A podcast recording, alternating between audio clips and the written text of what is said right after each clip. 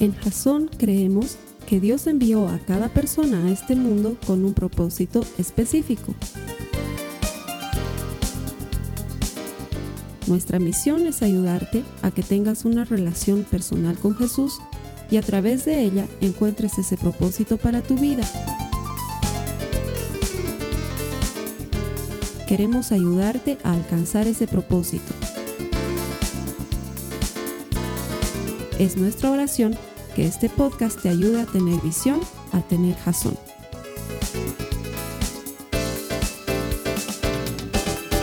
Hola jazonauta, no sé desde dónde estás viendo este mensaje, pero aprovecho para mandar saludos porque en la semana sí nos escribieron un saludo muy grande hasta Boston, Massachusetts, donde ven cada semana la palabra de Dios, y hasta Perú. Nuestros hermanos peruanos están viendo los mensajes que ponemos ahí colgados en línea gratuitamente. Gracias por conectarte, lo hacemos porque estamos convencidos de que todo el que encuentra a Dios encuentra vida. Y oramos que detrás de este mensaje haya alguien que necesite recibir esa vida abundante que Dios tiene preparada. Y seguro que si estás aquí, mira, la recibirás, porque el Señor no es hombre para mentir, ni hijo de hombre para arrepentirse. Él lo que promete, lo hace, lo que dice, lo cumple. Así que gracias por estar conectado, bienvenido. A los hermanos que vienen aquí todas las semanas y me ayudan a predicar a los miles que se conectan por internet, gracias por estar aquí, hermanos, bienvenidos, que el Señor les bendiga. De, parte mía, porque yo quisiera hacerlo personalmente, pero no puedo porque estoy de este lado de las cámaras, dale un saludo de bienvenida al hermano, a la hermana que está a tu lado. Dile gracias por venir a la iglesia,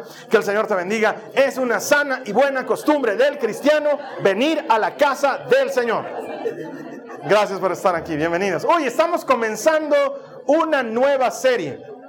Y esta nueva serie está buena, buena desde el principio hasta el fin. Se llama Operación Rescate. Y va a trabajar en la conversación que sostuvo Jesús con un maestro de la ley.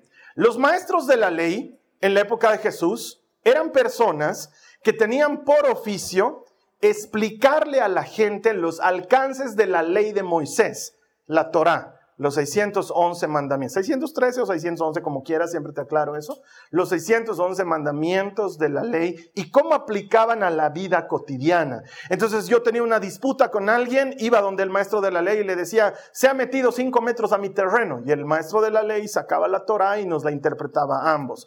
O yo decía, eh, eh, mi hijo es un borracho y es un desagradecido, entonces él sacaba la ley y decía, hay que apedrearlo hasta la muerte.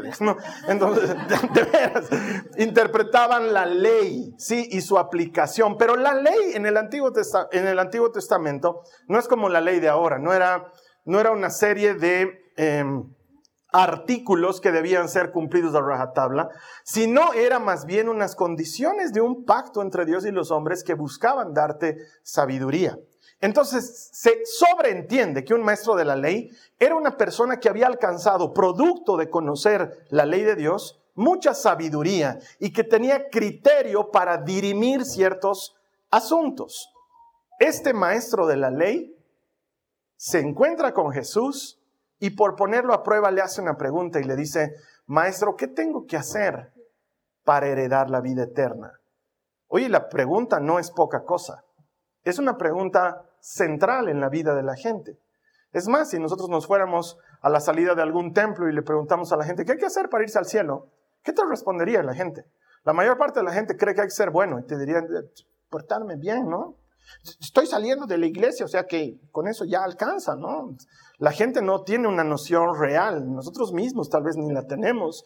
Y el maestro de la ley sí que sabía, pero, pero lo confronta a Jesús para que Jesús lo confronte a él, porque no sabes con quién te estás metiendo. Jesús le da la vuelta y le dice, ¿qué dice la ley? Maestro, ¿qué tengo que hacer para ganar la vida eterna? Y Jesús le dice, pues dime, ¿qué dice la ley? Tanto la has estudiado. Entonces el maestro de la ley le muestra que sí ha hecho la tarea y le dice, amarás al Señor tu Dios con todo tu corazón y a tu prójimo como a ti mismo. Y Jesús le dice, entonces ya sabes, ¿para qué preguntas? No, está bien, está bien tu respuesta. Y el maestro de la ley queriendo justificar por qué ha preguntado tremenda soncera, porque está quedando mal, le dice, sí, sí, sí, pero mi pregunta no va en ese sentido. Oh, buen maestro. Eh, lo que quiero saber es quién es mi prójimo. ¿Quién es mi prójimo?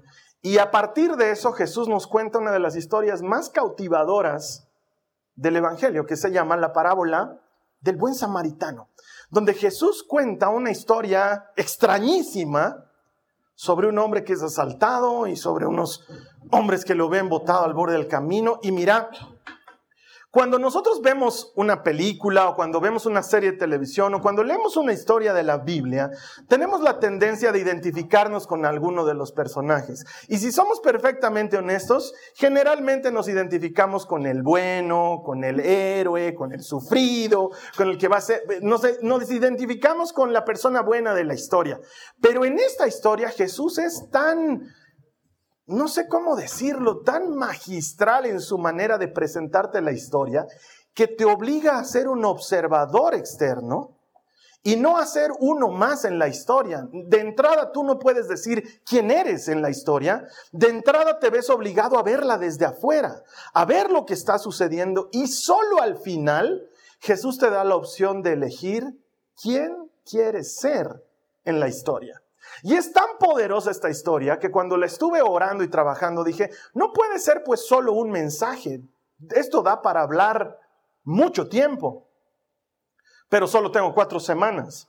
Puedo hablar en cuatro semanas de esta historia. Y entonces le dimos la vuelta y durante cuatro semanas vamos a ver qué tiene que ver contigo y conmigo la historia del buen samaritano. Pero si le ponía de título la serie El buen samaritano, estamos acostumbrados a los títulos y es como que, ah, sí, una historia de Jesús. No. Y es una historia mucho más poderosa que el título que inicialmente se le ha puesto años atrás. Entonces le hemos dado la vuelta. Bienvenido a Operación Rescate. El mensaje de hoy se llama Camino de Sangre. Y te voy a compartir uno de los personajes que aparecen en esta historia, pero para eso quiero que la conozcas. Vamos a Lucas en el capítulo 10 y vamos a leer los versos 30 al 37. Jesús está respondiéndole a este maestro de la ley. Cierto hombre bajaba de Jerusalén a Jericó y cayó en manos de salteadores, los cuales después de despojarlo y de darle golpes, se fueron dejándolo medio muerto. Por casualidad, cierto sacerdote bajaba por aquel camino y cuando lo vio, pasó por el otro lado del camino. Del mismo modo también un levita, cuando llegó al lugar y lo vio, pasó por el otro lado del camino. Pero cierto samaritano, que iba de viaje, llegó a donde él estaba y cuando lo vio, tuvo compasión.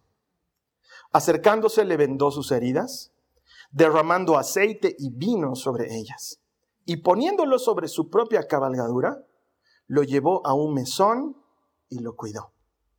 Al día siguiente, sacando dos denarios, se los dio al mesonero y le dijo, cuídelo y todo lo demás que gaste, cuando yo regrese, se lo pagaré. ¿Cuál de estos tres piensas tú que demostró ser prójimo del que cayó en manos de los salteadores? El intérprete de la ley respondió, el que tuvo misericordia de él. Ve y haz tú lo mismo, le dijo Jesús. Durante cuatro semanas te voy a hablar de esto. Durante cuatro semanas vamos a ver cuál de los personajes quieres ser. Es que es obvio, no es tan obvio como parece. No es tan obvio como parece. Y no sé si tú y yo estamos listos para luego ir y hacer lo mismo, que es lo que Jesús está pidiendo. Y durante cuatro semanas yo te voy a invitar a que encuentres tu rol, porque tienes un rol. Jesús cuenta esta parábola intencionalmente para que tú seas un externo y elijas cuál quieres ser y en base a tu elección elijas tu lugar y empieces a ejercitar tu rol a partir de ese lugar. Entonces te garantizo, va a ser un paseo fascinante sobre la parábola del buen samaritano. La vamos a destripar en el mejor sentido de la palabra. Pero es una de las cosas que más me gusta hacer en la vida. A mí me gusta entrar en la Biblia, irme hasta la coma y hasta el punto y sacarle la mugre. Y eso vamos a hacer durante cuatro semanas. Esto que está pasando aquí sucede entre el camino que hay entre Jerusalén, que es una ciudad que está elevada, y Jericó, que está 230 y tantos metros por debajo del nivel del mar. Está por debajo del nivel del mar. Es bien interesante esa situación en, en Israel. bajar de Jericó, a eh, perdón, de Jerusalén a Jericó hoy en día, incluso hoy en día, es peligroso, es un camino sinuoso y aunque está ya asfaltado e iluminado, se nota que en tiempos de Jesús, uy, bajar ahí de un lugar al otro a pie era una invitación a que te pase algo. Y yo me acuerdo muy bien que en mi experiencia personal, no sé cómo será la tuya, pero entre los años 95 y 2005, esta ciudad se volvió realmente asquerosamente peligrosa para mí. No sé cómo era para ti, pero me han debido robar unas tres o cuatro radios de mi auto sin pena. Y de esas cuatro veces que ha habido robos en mi auto de radios, pero no estoy hablando de llantas, estoy hablando de radios, porque si hablo de llantas es más grande la cantidad. Dos veces lo encontré al, al ladrón robándose la radio. Entonces, sí era peligroso. Mira, salía de un compartimiento bíblico y mi auto estaba sin llanta en el piso. Salía de un compartimiento bíblico y mi vidrio estaba roto y no había la radio. Me pasaba hartísimo. Una vez dentro del garaje que alquilaba para guardar el auto, encontré mi auto sobre cuatro ladrillos porque se llevaron las cuatro ruedas y la sacaron dentro del garaje que para eso pagas un garaje, para que no te roben nada. Entonces la dueña del garaje un día me llama y me dice, Carlos, sí, ¿Tú has sacado las llantas de tu auto? No, porque está sobre ladrillos. Ok, así de grave era. Y en una de esas oportunidades, en dos en realidad, pero en una de esas cometí un error estúpido, encontré al ladrón robando la radio del auto. Escucho, estaba dejando a una persona en su casa y escucho un sonido de vidrio quebrado. Y digo, no puede ser. Si estoy, acabo de parar el auto y era cuestión de dos minutos. Entonces abro la puerta y veo mi vidrio roto y ¡pum! Se para de pronto un tipo que había estado ahí agachado tratando de entrarse al auto. En ese momento, mi estupidez sumada a mi adrenalina hacen que empiece a perseguir al ladrón. El ladrón corría y yo corría detrás de él. ¿Qué quería hacer yo? No entiendo. Claro, porque cuando lo pienso ahora racionalmente digo, ¿y para qué lo estaba persiguiendo? O sea, cuando lo agarre, ¿qué iba a hacer? ¿Lo iba a pegar? realmente no sé qué iba a hacer. Entonces lo perseguí durante un par de cuadras hasta que él se entró en un callejón sin salida. Cuando yo vi que él se entró en un callejón sin salida que yo conocía, ahí recién mi mente entró en razón y dije, me voy a enfrentar con él. ¿Me voy a enfrentar con él? ¿Es lo que quiero hacer? Y si tiene alguien ahí adentro y entre dos me sacan la mugre, eh, estoy poniendo mi vida en peligro. ¿Por qué? Si de todas maneras ni robó la radio, solo rompió el vidrio y ya se escapó. Debería volver a mi auto. Y cuando volví a mi auto, encontré todo el asiento ensangrentado porque el hombre había roto el vidrio con su mano y entonces era una macana adicional. Y, y no sé si has experimentado cosas así, que te roben, que te asalten, que te hay gente que le ha pasado peor, gracias a Dios a mí no, pero conozco amigos, amigas que los han asaltado, eh, que los han metido en auto, les han pedido que saquen plata del cajero automático, los han dejado botados en algún lugar. Gente que te asalta por un reloj, por un celular, y que te dejan botado al borde del camino. Y eso es lo que nos está contando Jesús en, nuestra, esta historia. No es algo ajeno a nosotros. Encender la televisión, ve las noticias y lo único que muestran es niña que fue violada, niño que fue asaltado, jóvenes que recibieron una pateadura saliendo de un... Está lleno de violencia y de llanto y de injusticias y el mundo está roto. Lo que Jesús nos relata no es una cosa que, ah, en la época de Jesús, es una cosa de la vida. El mundo en el que estamos viviendo está roto y Jesús nos anticipó que iba a ser así. Mira lo que dice Juan en el capítulo 16, en el verso 33, está hablando Jesús y dice, les he dicho todo lo anterior para que en mí tengan paz.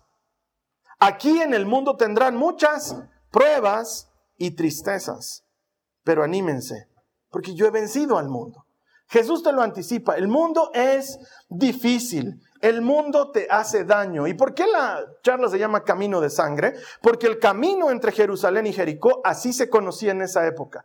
Así como nosotros a la ruta de bicicletas, porque ahora es de bicicletas, de los yungas le llamamos el Camino de la Muerte, en esa época a este camino entre Jerusalén y Jericó le llamaban el Camino de Sangre. Transitar por ahí era casi seguro que algo te iba a pasar y el mundo parece ser exactamente lo mismo.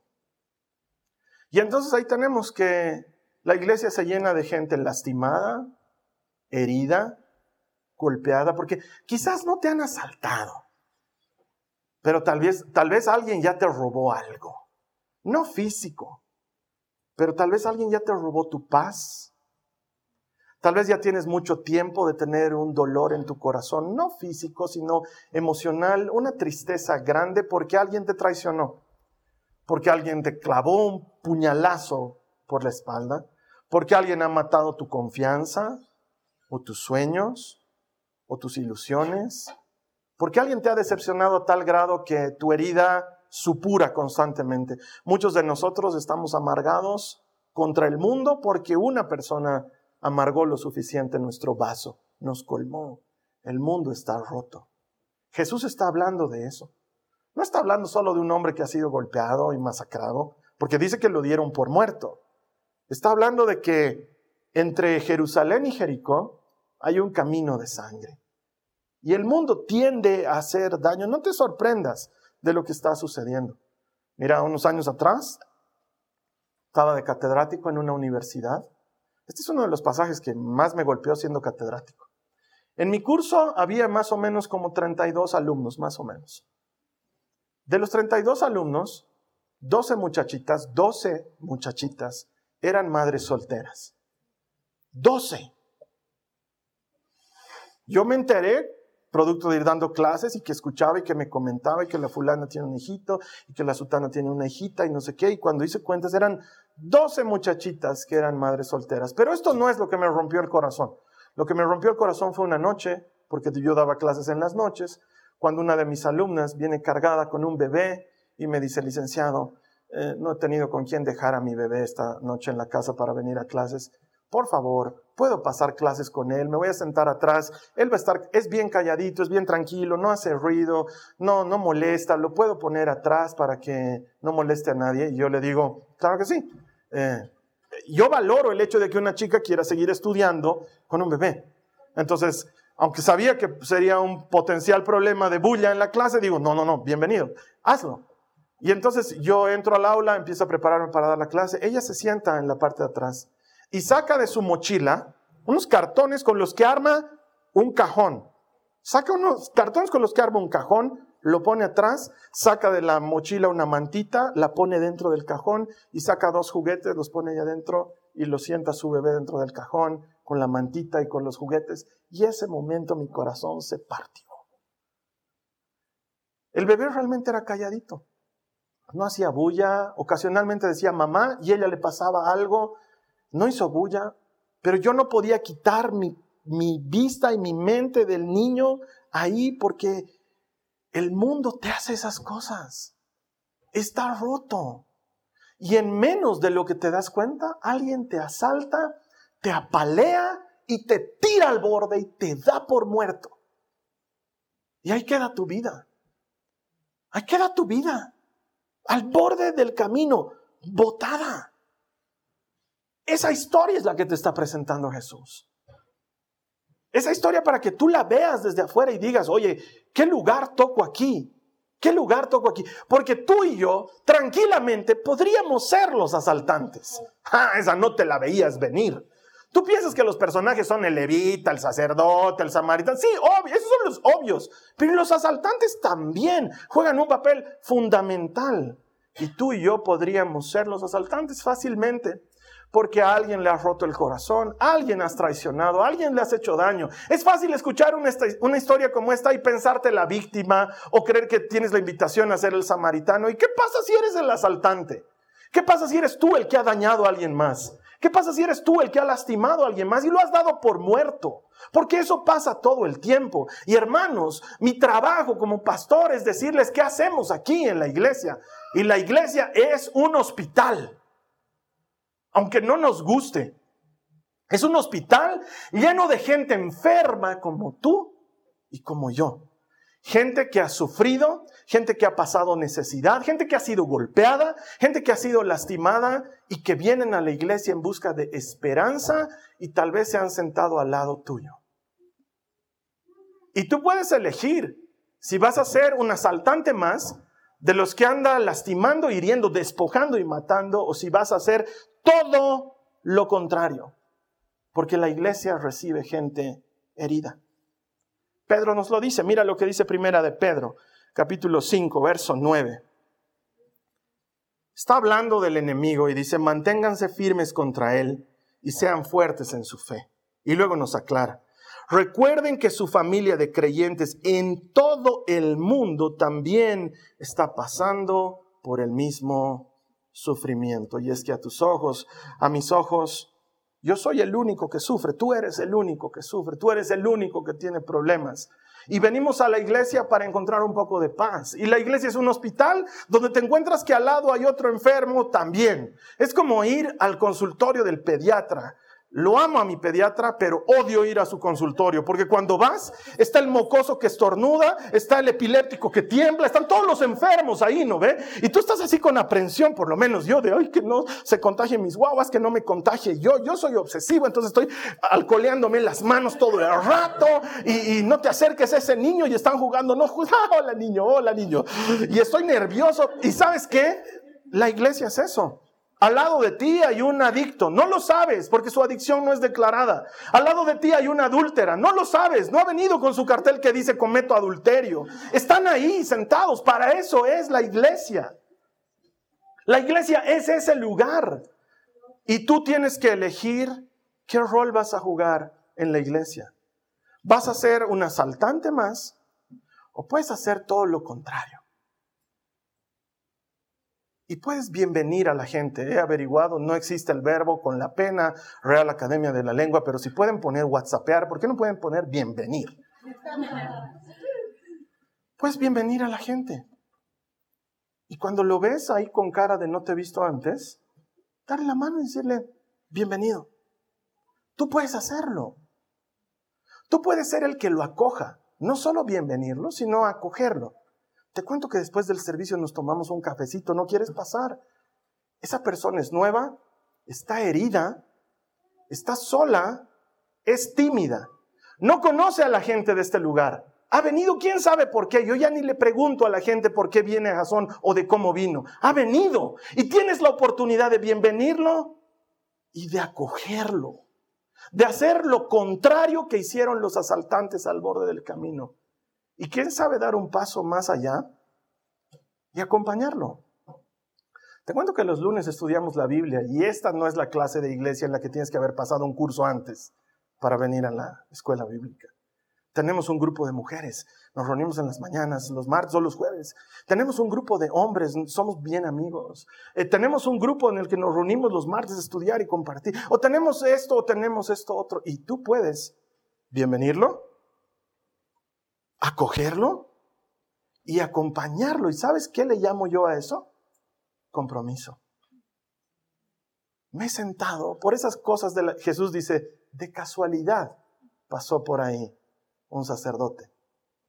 De casualidad se sentó a mi lado alguien que necesitaba bienvenida, acogida y compañía. Y como yo estoy comprometido con mi iglesia, yo soy esa persona, parece que está a mi lado, parece que está al frente. ¿Has salido alguna vez a tomar café? Y siempre hablas con la misma persona. Y hay una hermanita que está tomando ahí sola su café. ¿Alguien va y le dice hola? ¿Alguien va y le dice bienvenida? ¿De cómo has llegado? Alguien va y le dice, te cuento que no solamente hay café, también tenemos sándwiches. ¿Alguien lo hace? Pero ¿sabes qué pasa? Todos esperan que el pastor lo haga. Es la verdad. Todos esperan que yo lo haga. La gente viene y me dice, ese hermano de allá no tiene quien le hable. Ok. Es que tú eres canchero, Carlos Alberto. Con razón. O puedes hacerlo tú. O puedes hacer tú la diferencia. Quisiera contarte la cantidad de testimonios de personas con las que en algún momento puedo charlar y me dicen, Carlos Alberto, ¿sabes por qué me he quedado en Jasón? Porque cuando he llegado me he hecho sentir parte de la familia. Alguien me ha hecho sentir bienvenido. Alguien me ha hecho sentir acogido. No me he sentido solo. Lo he escuchado cientos de veces y digo, wow, gracias Dios. Hay esa gente en la iglesia que hace el trabajo, que no necesita que alguien lo nombre encargado de dar la bienvenida a la gente, que no necesita que alguien le ponga el pin que dice, tu trabajo a partir de ahora es hacer que los demás se sientan a gusto. No, ha entendido que es Jasón y su trabajo es ayudar a que la gente se sienta a gusto en Jasón, pero también he escuchado muchas veces esta historia. Carlos Alberto, me estoy yendo de Jasón porque me siento juzgado. He confiado, he contado mis cosas y las han divulgado para criticarme, para hacerme daño. Lo he escuchado. En este mismo hospital. En este mismo hospital hay enfermos que le ceden su cama a otro enfermo. Y en este mismo hospital hay enfermos que hacen caer a un enfermo de la cama para quedarse con esa cama. Eso nos está contando Jesús. Esos son los asaltantes al borde del camino. Eso es lo que están haciendo. Tú tienes algo que yo quiero y entonces vengo y te lo quito y luego te doy por muerto. Y Jesús te cuenta la historia para que elijas quién vas a ser tú, el que da la bienvenida y acoge y acompaña y por eso está comprometido de verdad, o el que por el contrario asalta y lastima y golpea y da por muerto. Está ahí en la historia, no me lo estoy inventando yo. ¿Y qué dice, sin embargo, Jesús al respecto Mateo 10, 8? Ayúdame a leerla. Dice, sanen a los enfermos, resuciten a los muertos, limpien de su enfermedad a los que tienen lepra, expulsen a los demonios. Lo que ustedes recibieron gratis, denlo gratuitamente. ¿Quién ha recibido pagando lo que aquí recibe? ¿Quién ha puesto un peso y ha dicho, la salvación a mí me costó 350? Nadie. Hemos recibido gratis. Por eso hasta cansarme te voy a decir, tú no vienes a Jasón, tú eres Jasón. Tú no vienes a la iglesia, tú eres la iglesia. Tu trabajo es ser la iglesia. Tu trabajo es elegir comprometerte. ¿Y cómo sabes que estás comprometido? Ah, porque soy del ministerio de la música. No, hermano. El compromiso comienza con algo tan simple como acoger y acompañar. Darle la bienvenida a alguien, acogerlo y acompañarlo. Y entonces ahí estás comprometido. Sé las manos de Jesús. Sé los pies de Jesús. Porque lo que Él te está encomendando ahorita es eso, andas a enfermos, echa fuera demonios, limpia la lepra de la gente. Eso te está diciendo que hagas. ¿Por qué? Porque Él es el que lo hace. Él es el que sana a los enfermos, Él es el que levanta a los muertos, Él es el que limpia la lepra de los enfermos. Y te está diciendo, lo mismo hecho contigo y lo has recibido gratis. Hazlo gratis también. No esperes que lo haga alguien más. No esperes que alguien más se comprometa. Porque siempre decimos, ah, sí, pero mi marido no es tu marido, eres tú. El mensaje es para ti. El hospital está lleno de enfermos, como tú y como yo. Ninguno de nosotros es mejor. Y todos hemos sido aceptados gratis. Todos hemos sido recibidos gratis. Y Jesús te dice ahora, has recibido gratis, dalo gratis. Entregáselo gratis a alguien más. ¿Sabes por qué? Porque el reino de Jesús tiene los principios invertidos. El reino de Dios está de cabeza. No es un reino normal las cosas en el reino funcionan al revés. Te pongo un ejemplo clarito.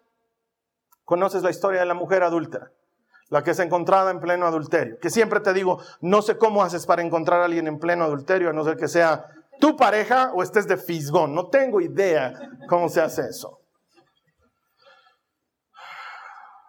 La traen delante de Jesús. ¿Qué quiere hacer la gente? Quiere apedrearla. Y el único que tiene todo el derecho de apedrearla está al revés. Y dice, ok, la vamos a apedrear, pero lo hagamos ordenadamente. Porque si no va a ser una cosa de piedra con piedra, ¿no? Hagamos ordenadamente. La apedrearemos. Pero comenzaremos por el que no tenga pecado. El que no tenga pecado, ese que apedree primero. Y luego así vamos a ir llegando todos, si están de acuerdo. Y suenan las piedras. Eso se llama onomatopeya. Te ayuda a imaginar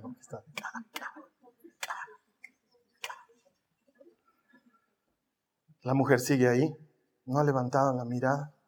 Jesús sigue escribiendo algo en el piso. Cuando las piedras dejan de sonar como las pipocas dejan de sonar en el microondas cuando ya se han terminado, de coser. Jesús la mira a la mujer y dice, mujer, ¿dónde están los que te condenaban? No queda ninguno.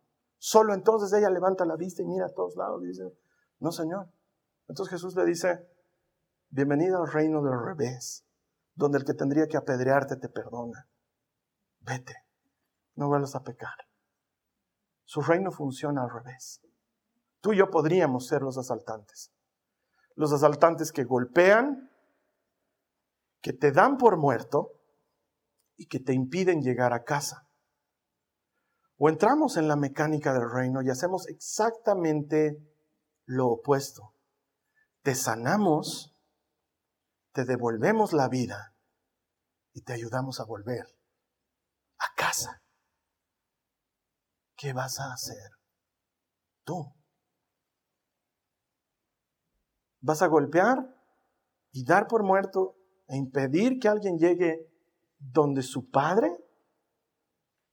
¿O vas a utilizar la maravillosa oportunidad que tienes con esa persona que está a tu lado, delante de ti? No la conoces, no te conoce, pero ha venido al mismo hospital y está esperando a alguien que le sane la herida, que le dé vida nuevamente y que le ayude a volver a casa.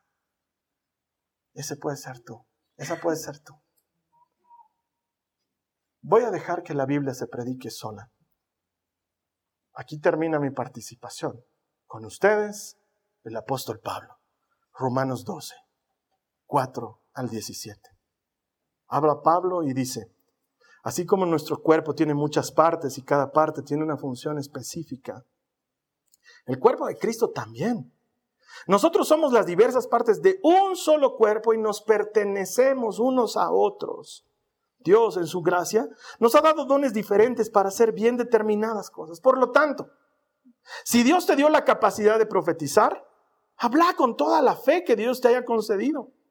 Si tu don es servir a otros, servílos bien. Si eres maestro, enseña bien. Si tu don consiste en animar a otros, animalos. Si tu don es dar, hazlo con generosidad. Si Dios te ha dado la capacidad de liderar, Toma la responsabilidad en serio. Y si tienes el don de mostrar bondad a otros, hazlo con gusto. No finjas amar a los demás. Amalos de verdad. Aborrezcan lo malo, aférrense de lo bueno. Ámense unos a otros con un afecto genuino y deleítense en honrarse mutuamente. No sean nunca perezosos, más bien trabajen con esmero y sirvan al Señor con entusiasmo. Alégrense por la esperanza segura que tenemos. Tengan paciencia en las dificultades y sigan orando. Estén listos para ayudar a los hijos de Dios cuando pasen necesidad. Estén siempre dispuestos a brindar hospitalidad. Bendigan a quienes los persiguen. No los maldigan, sino pídanle a Dios en oración que los bendiga. Alégrense con los que están alegres. Y lloren con los que lloran. Vivan en armonía unos con otros. No sean tan orgullosos como para no disfrutar de la compañía de gente común. Y no piensen que lo saben todo. Nunca devuelvan a nadie mal por mal. Compórtense de tal manera que todo el mundo vea que ustedes son personas honradas. ¿Qué podría yo decir después de eso? Nada. Ya lo ha dicho todo. Entonces ahí entra Jesús y dice, anda, ya es tú lo mismo. Hazlo tú bienvenir, acoger, acompañar. Bienvenir, acoger y acompañar. ¿Cuánta gente no va valiosa porque no tiene con quién ir? Escuchan el aviso. Todos los domingos una hermana viene, testifica, oh, valiosa ha cambiado mi vida. Y es verdad, ha cambiado su vida.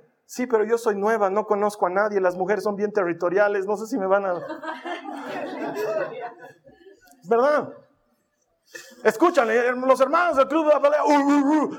y uno, uno, uno que no ha participado dice, también quisiera, pero el jueves voy a ir, no conozco a nadie, me voy a sentir extraño, los hombres son raros, no hablan con nadie.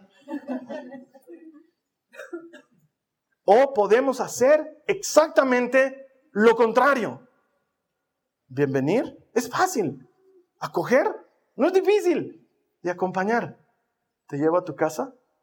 ¿Te recojo el lunes para venir al estudio? ¿Te busco el jueves para que vengamos a ver la película? ¿Has pensado en bautizarte? Yo te llevo. Es fácil encontrar tu lugar. Es fácil. Ah, pero es que eso lo tiene que hacer el pastor. Te cambio, ven, predica, yo me sentaré ahí. Porque hasta donde leo nos pertenecemos unos a otros y cada uno tiene su rol. Y no es que yo no tengo que hacer lo mismo, me toca hacer lo mismo con el que pueda. Pero hermanos, con 200 no puedo. Pero seamos honestos, con 200 no me da, no puedo. Pero tú no vienes a Jasón, tú eres Jasón. Tú puedes hacerlo. Es bien sencillo. ¿Cuál es tu lugar en el cuerpo? Anda y haz tú lo mismo. No es nada del otro mundo.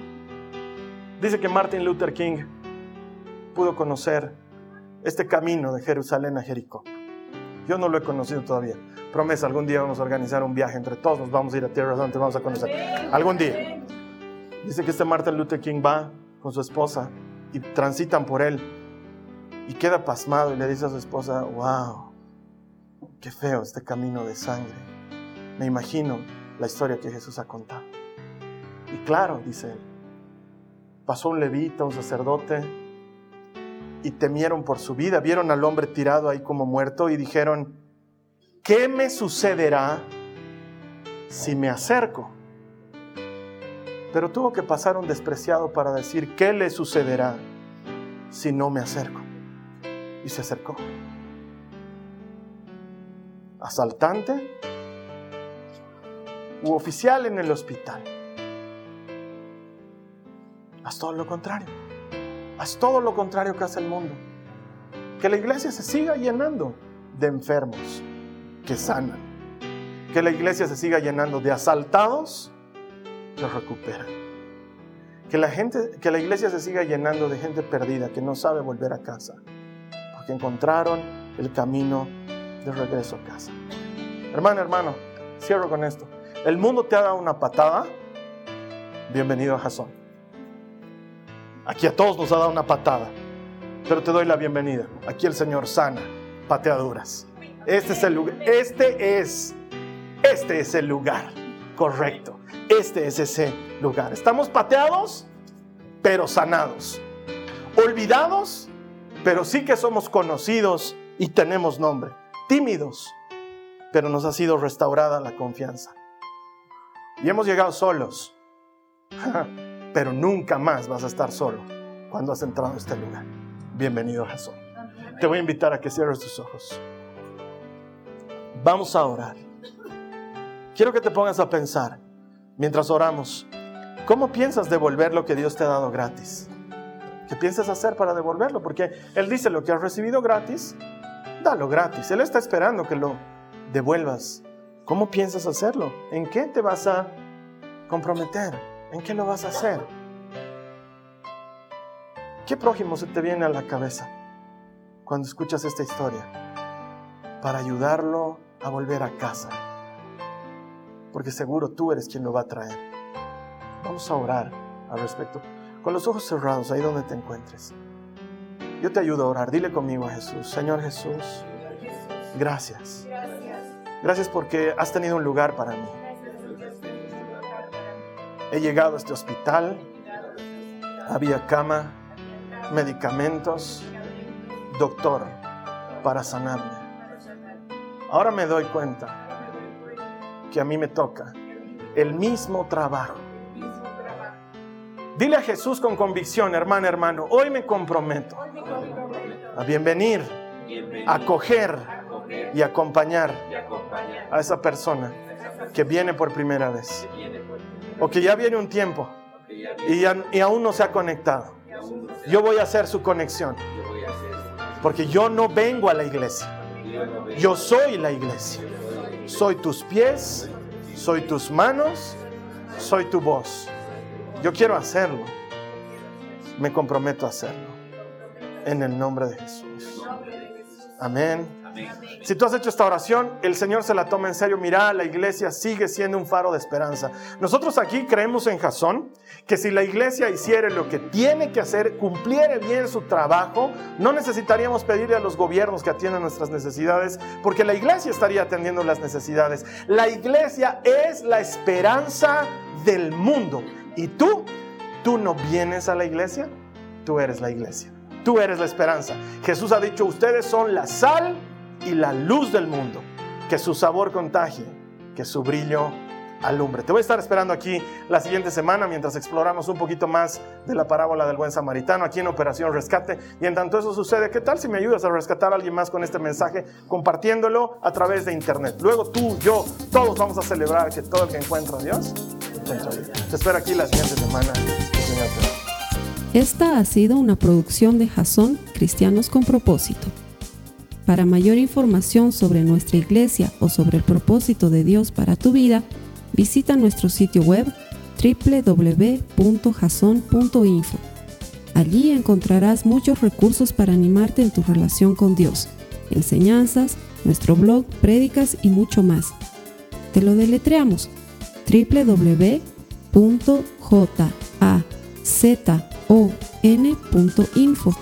También puedes visitarnos en nuestro sitio en Facebook www.facebook.com barra Que Dios te bendiga abundantemente. Muchas gracias.